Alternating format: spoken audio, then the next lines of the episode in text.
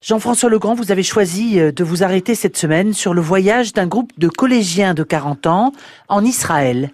Oui, absolument. Si le sentiment de haine peut conduire un individu à la folie, les sentiments de haine d'un peuple peuvent le conduire vers des rejets de toutes sortes et notamment le conduire vers des extrémismes. Dans le premier cas, on peut soigner. Dans le second, le seul traitement est préventif. Formé, informé. Je veux saluer ici l'initiative collective du collège Léon Gambetta de 40 ans et du conseil départemental de la Manche qui ont envoyé une quinzaine d'élèves accompagnés d'enseignants et d'élus en Israël à la rencontre des victimes de la haine, de l'antisémitisme, de la folie des hommes.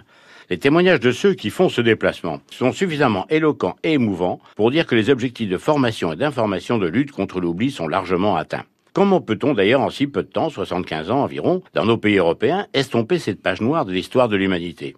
Et pourtant, à la veille des élections européennes, que se passe-t-il dans nos pays? En premier, rappelons le pourquoi de la création de l'Union. Les fondateurs de l'esprit européen ont porté sur les fonds une Europe que Adenauer et De Gaulle ont sacralisée. La Hollande, le, Luxembourg et la Belgique, Italie, Allemagne et France ont constitué la première Union européenne, entre guillemets, pour asseoir sur un certain nombre d'accords une paix durable et favoriser un développement économique partagé. Le résultat est que oui, la paix a été garantie sur une durée qui constitue un record dans une Europe qui se déchirait régulièrement et le développement économique s'est invité jusqu'à la constitution de l'euro, notre monnaie. Il aura donc fallu cette alchimie entre l'horreur, la barbarie et la vision futuriste de quelques-uns pour que se construise l'Union européenne. Eh dans un mois, nous allons voter. Mais pourquoi faire? Est-ce que c'est pour continuer la construction européenne, la renforcer dans sa constitution ou l'arrêter? Est-ce que c'est pour continuer de la développer et lui donner sa vraie dimension devant les autres poids lourds économiques du monde, ou se recroqueviller sur nos petits précarés en pensant comme les Anglais que small is beautiful? Alors me direz-vous, en quoi ce déplacement des élèves du collège de 40 ans,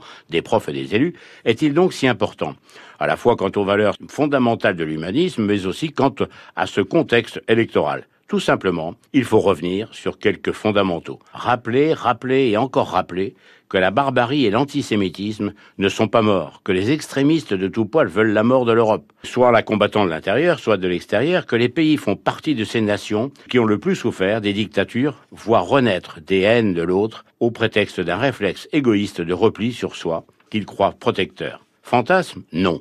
L'avenir de l'Europe doit se nourrir du passé et il doit être construit sur l'assurance que l'intelligence collective des peuples l'emportera sur la haine. Merci, c'était l'édito de Jean-François Legrand.